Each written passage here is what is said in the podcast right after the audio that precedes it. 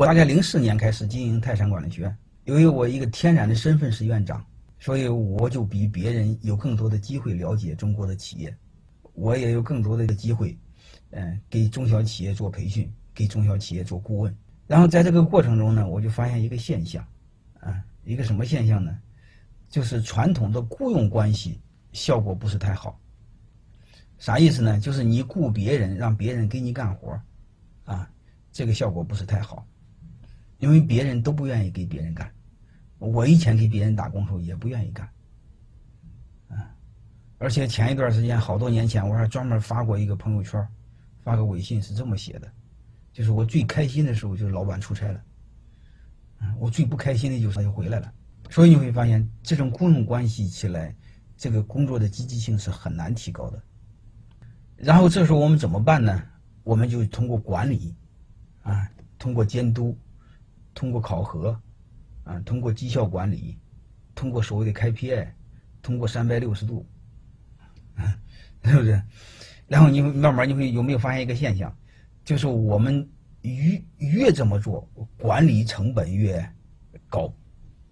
还有一个呢，你想做考核、做监督、做检查，你就不得不把这帮权利再给那帮打工的。那帮伙计给你打工，你让给了他权利，让他给你干活。我问你一句话：打工的人有了权利之后，他先给你干活，还是先给他自己干活？放心好了，我一定先给自己干活，好吧？你会发现这就是人性。嗯，通过我我的观察，我突然发现我对抗不了人性，啊，而且这个人性你要和他对抗，你看到的全是人性的阴暗面，啊，非常不舒服。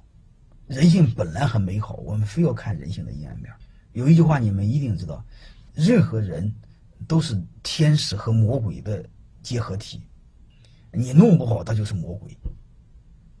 啊，全阴暗面都给你看到，然后你会你会想象不到的那种人性的恶。嗯，有一句话让我印象非常深刻，就是人和人的差距比人和狗的差距大。你想想这句话有多深刻？所以这时候来说，我们就不能再用传统的雇佣关系对抗人性，啊，我们对抗不了人性。而且我再给你们讲一个：如果各位你们是老板，你下边的员工想搞你，他背后一个逻辑是什么？就是穷人搞起富人来，他更狠。